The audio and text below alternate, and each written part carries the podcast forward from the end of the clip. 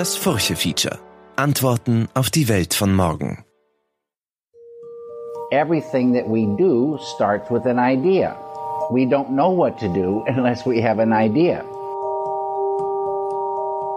So ideas are like fish.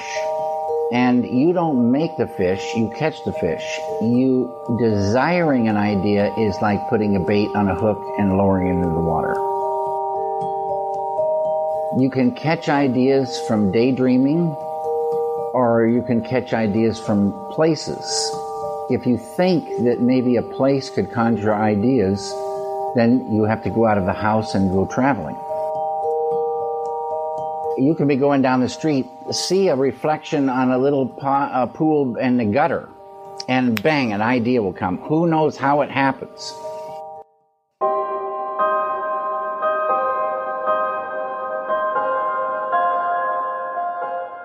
Ich bin Manuela Tomic. Hallo zu Folge 6 unseres Furche Features.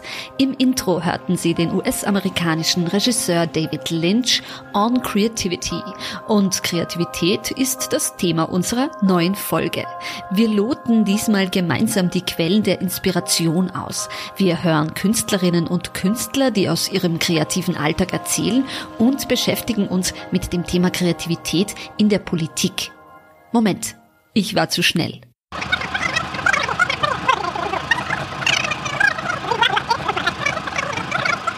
Denn zu Beginn starten wir mit Wort und Weise.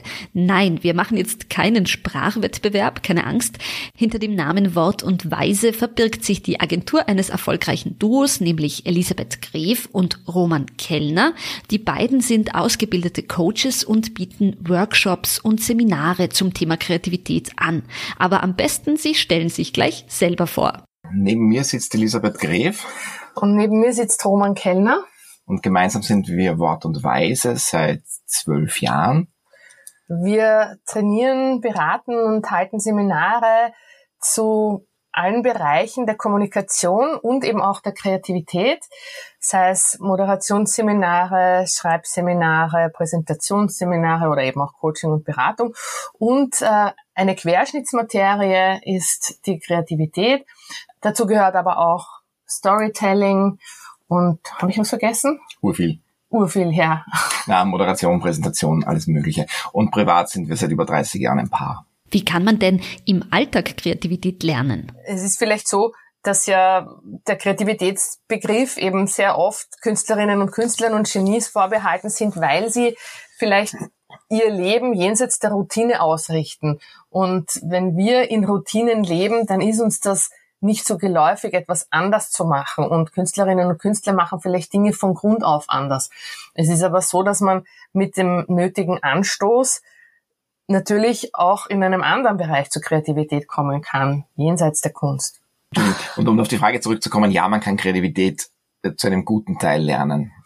Das hängt aber schon von der Voraussetzung ab, dass man es auch wollen muss. Das heißt, mhm. äh, Kreativität muss man einerseits können, indem man halt vielleicht eine Technik beherrscht, man muss sie aber auch wollen, selber wollen und dürfen. Und da muss der Rahmen stimmen, also man muss die Möglichkeit haben, in diesem Rahmen Kreativität einzusetzen, kreativ zu sein und man muss es sich auch selber erlauben. Also dieses Dürfen ist oft auch im Kopf, ja, darf ich das anders machen als sonst?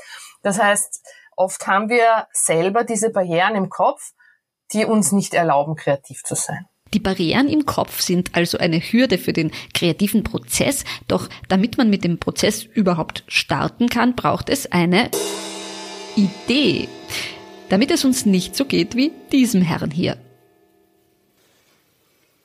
Hear that? That's nothing. Which is what I, as a speaker at today's conference, have for you all. I have nothing. Nada. Zip, zilch, zippo. Nothing smart, nothing inspirational, nothing even remotely researched at all. I have absolutely nothing to say whatsoever.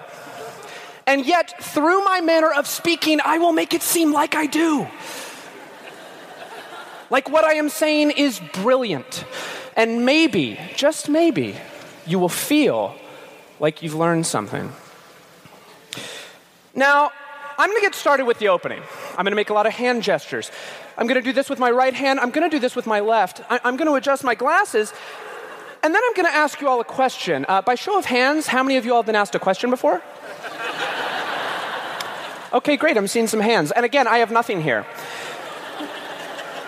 Now, I'm going to react to that and act like I'm telling you a personal anecdote. Something to break the tension, something to endear myself a little bit.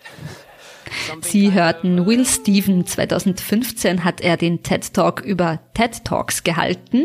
Und zwar ist ein TED Talk für jene, die davon noch nichts gehört haben, eines der berühmtesten Vortragsformate weltweit. Ursprünglich hat es sich aus einer Innovationskonferenz in Kalifornien entwickelt.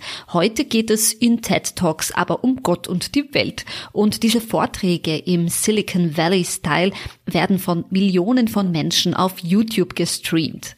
Werde dein besseres Ich lautet das Motto häufig und Will Steven hat sich gedacht, er imitiert die TED Talker mit einem TED Talk über rein gar nichts, wie er sagt. Auch das kann eine Idee sein. Wie also finden wir zu solchen genialen Ideen Funken? Wort und Weise haben eine Antwort für uns. Wenn man sich Inspiration als Begriff anschaut, dann geht er ja sehr weit zurück. Das ist eben auch etwas, was man ähm, sehr oft Genies zugeschrieben hat, Inspiratio, die Einhauchung, sozusagen der göttliche Anstoß, der mich kreativ macht. Und wenn man sich aber genauer anschaut, natürlich heute geht man immer davon aus, dass es da eine göttliche Einhauchung gibt, aber tatsächlich brauchen wir für Inspiration Anstöße. Also quasi nur zu warten, dass da von irgendwo irgendwas kommt, ja, kann passieren, ist aber eher unwahrscheinlich. Wenn man sich äh, Komponistinnen und Komponisten anschaut, dann weiß man, dass sie zum Beispiel sehr oft ihre Inspiration aus langen Spaziergängen bekommen haben, ja, aus Geräuschen aus der Natur, die sie dann orchestral umgesetzt haben, oder ähm, dass sich äh, Philosophen aus Gesprächen haben inspirieren lassen oder von anderen Musikern oder von der Literatur. Das heißt, Inspiration ähm, ist etwas, was es für Kreativität braucht, einen Anstoß braucht äh, auf jeden Fall. Wie der jetzt ausschaut, das kann völlig unterschiedlich sein. Ja, es gibt diese Buchreihe Musen geküsst. Ich glaube, da gibt es mittlerweile vier so Büchlein dazu. Und äh, die Autoren, deren Namen ich natürlich jetzt nicht weiß, hast du es parat? Mm. Mösli, irgendwas kann ich nachbringen. Ähm, die haben sich einfach prominente Künstler und Künstlerinnen hergenommen, jetzt historisch auch aus allen Bereichen und, und, was man halt herausfinden konnte über die, was die inspiriert hat. Und da merkt man, es ist immens unterschiedlich. Es tatsächlich, wie du schon erwähnt hast, sind Spaziergänge oft äh, involviert, Kaffee, oft Alkohol, aber der Tagesrhythmus zum Beispiel, manche inspiriert wirklich ein ganz fixer Rhythmus, 9 to 5, und manche sind einfach Eulen und haben einfach um zwei in der Früh ihren inspirierenden Punkt. Manche starren auf Wände und, und irgendwelche Künstlerinnen, Malerinnen und, und Spalten in Wänden sind inspirierend. Und das ist wirklich für jeden was anderes. Schiller ist bekannt für seine verfaulenden Äpfel in der Lade, weil ihn das an die Vergänglichkeit erinnert hat. Also, was man sagen kann, ja, Inspiration braucht's, aber es gilt nicht für alle dasselbe. Ja, und da sind wir wieder beim Punkt von vorhin, dass man sich eben erlauben muss, ja, dass man eben nicht sagt, so, ich schaue jetzt jeden Tag fünf Minuten aus dem Fenster und dann bin ich kreativ. Ich glaube, man muss ein bisschen mutiger sein und verschiedene Dinge ausprobieren, ja. Also es gibt diesen schönen diesen schönen Spruch, Umwege erhöhen die Ortskenntnis. Das heißt, ich muss nicht etwas tun automatisch, um gleich zum Ziel zu kommen. Ich kann mich äh, heute gehe ich einen Umweg und kann nicht sagen, so wo ist jetzt die Inspiration für meine Idee, sondern vielleicht mache ich jeden Tag irgendwo einen Umweg und nach zwei Wochen kommt der Anstoß für etwas oder eben auch nicht, weil der Fehler ist in der Kreativität auch mit dabei. Das heißt, es braucht eine hohe Fehlertoleranz, damit kreativ, äh, damit Kreativität Raum bekommt. Ja, weil wenn, wenn man sagt, so muss es ausschauen, dann hat ja die Kreativität keinen Platz. Also es ist sicher mal die Angst, die Angst, äh, dass es dann eben nicht so gut wird, weil wenn man es routiniert macht, dann weiß man zumindest, wie das Ergebnis ist. Und wenn man es anders macht, könnte es ja auch scheitern. Es ist sicher auch ein Perfektionsanspruch. Also Perfektionismus ist zumindest am Beginn ein Kreativitätskiller. Konformismus, Also das gehört halt so, das machen alle so. Warum soll es gerade ich anders machen? Warum soll ich gerade den einen Weg finden? Und das ist natürlich was, was jetzt große Kreative, um jetzt doch die Genies heranzunehmen, die haben halt irgendwas schon immer ganz anders gemacht und das war vielleicht auch unkonventionell und die sind ja auch oft zu ihrer Zeit verkannt worden. Und dann im Nachhinein ist man draufgekommen, ah, Seele ist anders. Freud hat's richtig verstanden oder Stravinsky hat Symphonien anders verstanden oder so. An dieser Stelle unterbreche ich kurz, denn die Furche führt derzeit eine Leserinnenumfrage durch. Möchten Sie mitmachen? Dann passen Sie jetzt gut auf. Liebe Hörerinnen und Hörer, jetzt ist Ihre Meinung gefragt. Machen Sie bei unserer allerersten Umfrage mit. Auf unserer Homepage www.furche.at finden Sie den Fragebogen. Mitmachen lohnt sich. Als Dankeschön gibt es großartige Preise zu gewinnen, wie zum Beispiel zwei Hotelnächte für zwei Personen in Schladming, Hotelgutscheine, Bücher oder exklusive Furche-Tragetaschen. Helfen Sie uns, die Furche ganz nach Ihren Wünschen zu gestalten. Vielen Dank.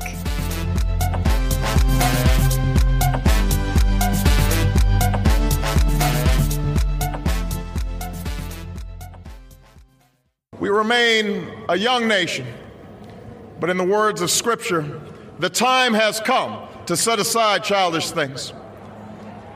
The time has come to reaffirm our enduring spirit to choose our better history, to carry forward that precious gift, that noble idea passed on from generation to generation, the God given promise that all are equal, all are free, and all deserve a chance to pursue their full measure of happiness.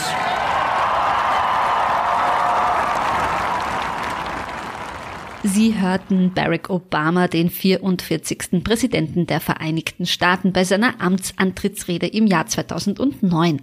In seinem Wahlkampf mit dem Slogan Yes We Can hat er damals einen neuen Politikstil ins Leben gerufen. Seine Reden hörten sich fast an wie Predigten, ganz im Stil von Martin Luther King und Co. Er war nahbar, hatte Humor und er strahlte eine gewisse Lockerheit aus, ganz im Gegenteil seines Vorgängers George W. Bush.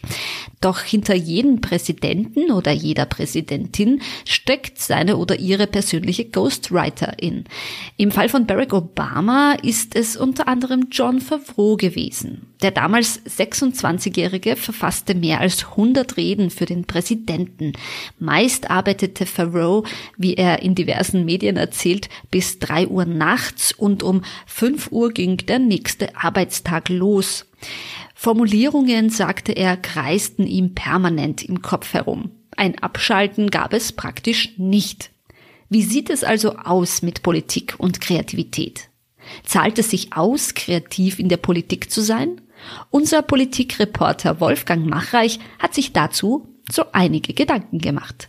Politik kann sehr kreativ sein, muss sehr kreativ sein, und ist gleichzeitig sehr oft nicht kreativ. Ich möchte es an einem Beispiel bringen. Ein viel gerühmter in der Historie, viel gerühmter Politiker, Staatsmann Alexander der Große. Meines Erachtens äh, eine Fehlinterpretation, weil für was er am berühmtesten ist, ist dieser, dieser Schwerthieb auf den sogenannten gordischen Knoten, wo er den mit einem Schlag auseinanderschlägt. Gut, ist eine Möglichkeit, wie Politik an Themen, an verschlungene, verworrene Themen herangehen kann. Ich schlage einfach durch. Und ähnlich ist ja auch, wenn, weil, man, weil mir gerade einfällt, äh, Kolumbus, das Ei des Kolumbus ist, ist äh, ja, man schaut baff, äh, bass erstaunt einmal über diese scheinbare Kreativität, äh, nur am Ende rinnt der Dotter und das Ei klar aus, das Ei ist kaputt. Am Ende ist der Knoten, äh, also ist dieser Strick durchschlagen, ist kaputt. Was ist daran äh, kreativ, wenn man es unter dem Gesichtspunkt der Problem, Problemlösungskapazität anschaut? Und dass es heute nach wie vor, natürlich in der Politik geht es ständig darum, Knoten zu entwirren gesellschaftspolitisch, wirtschaftspolitisch, in jeder Hinsicht geht es darum, verschiedene Interessensstränge die verworren sind, die sich ineinander verhakt haben, äh, die auseinanderzubringen. Ja, gut. Und es gibt nach wie vor oder immer wieder und ich glaube in letzter Zeit immer öfter diese quasi äh, diesen Politik, Politikzugang des Schwerthiebs. Ich schlage einfach einmal alles durch und äh, stehe dann aus der Größe Problemlöser, die große Problemlöserin da. Äh, Blödsinn finde ich. Und es ist ja so, da gibt es eine liebe Geschichte vom Erich Kästner. Der Erich Kästner sagt, also seine Mutter, und darum bin ich auf die Idee gekommen, seine Mutter, die wird diesem Alexander damals in Gordium gesagt haben, äh, Moment einmal, Alexander, so geht es nicht. So wie auch der junge, kleine Erich Kästner, wenn er irgendwo ein Backel gekriegt hat und er wollte mit dem Taschenmesser den, diese, die Schnur rundherum gleich aufschneiden. Nein, nein, die Schnur kann man immer wieder mal brauchen, einen Strick kann man brauchen es wird nicht durchgeschnitten. Und wie die Deutschen sagen, dann haben sie herumgeknüppert, ja, also diesen Knoten zu lösen. Und das erwarte ich immer von Politik. Politik muss knüppern. Äh, wie sagen wir dann bei uns? Also auseinanderfieseln, würde ich fast sagen, ja. Das ist die Aufgabe der Politik und dazu braucht die Politik Kreativität. Wie schaffe ich es, Mehrheiten für diese oder jene oder eine andere Thematik zu finden in einer Zeit, wo die Interessen so auseinandergehen und noch dazu nicht nur die Interessen, sondern auch die ganze, das, das Denken, dahinterliegende Denken, ja, in Zeiten, jetzt erinnere ich nur, äh, was weiß ich, wo Menschenrechte wieder in Frage stehen, also in solchen Zeiten da wieder eine Mehrheit zu finden für menschenfreundliche Politik, für, für zukunftsfähige Politik.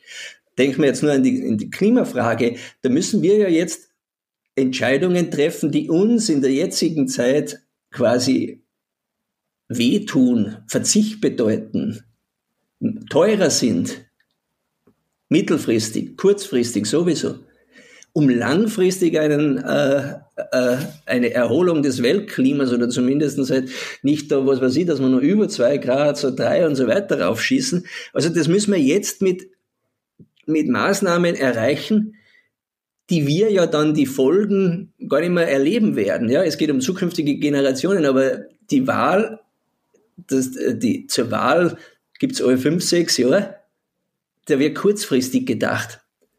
Und drum meine ich auch, wird diese, ist diese Schwerthieb-Politik, diese unkreative Schwerthieb- äh, oder Durchschneidpolitik oder ich hau eine Politik so, so populär, weil sie äh, suggeriert schnelle Lösungen wie der, wie der Alexander. Ich sage jetzt nicht den Beinamen mehr dazu, weil in diesem Licht betrachtet ist er gar nicht so, sondern da schaut er eher, also kreativitätsmäßig ist er kein Riese, sondern eher ein Zwerg.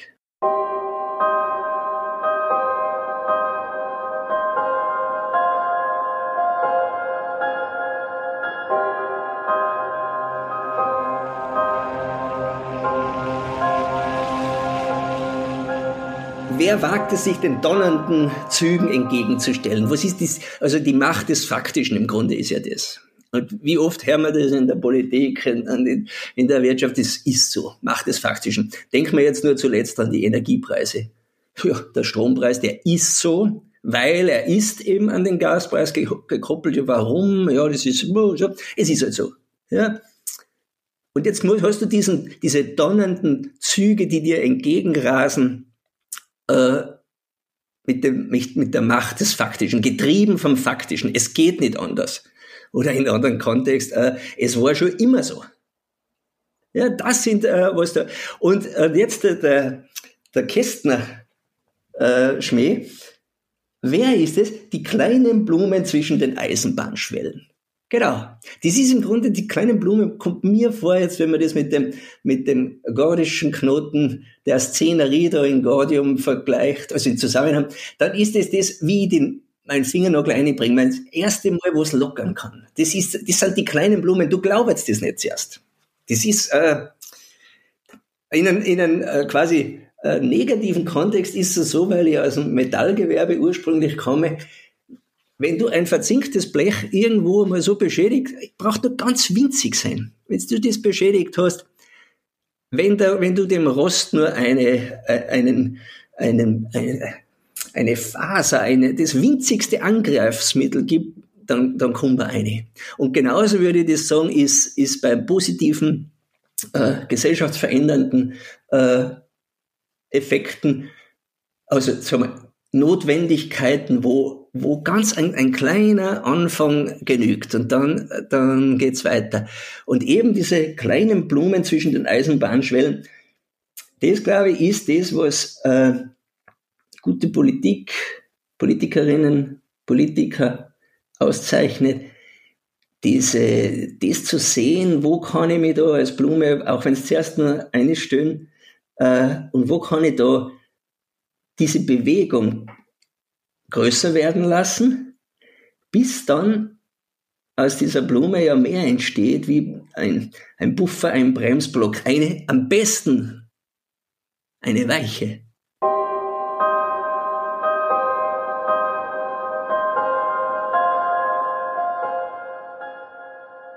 Das war Folge 1 unseres neuen Furche Features zum Thema Kreativität. In der nächsten Folge, die am 25. April erscheint, spreche ich mit Künstlerinnen und Künstlern über ihre Rituale, die sie inspirieren, über Hürden, über Selbstkritik und über die Kraft der Stille. Was bedeutet Kreativität für Sie, liebe Hörerinnen und Hörer? Schreiben Sie mir unter manuela.tomic.furche.at. Wenn Sie unsere künftigen Folgen nicht verpassen wollen, dann abonnieren Sie das Furche Feature auf Spotify, auf Apple Podcasts und überall dort, wo es Podcasts gibt. Die Furche können Sie unter furche.at slash Abo abonnieren. Ich bin Manuela Tomic und ich bedanke mich fürs Zuhören. Bis zum nächsten Mal.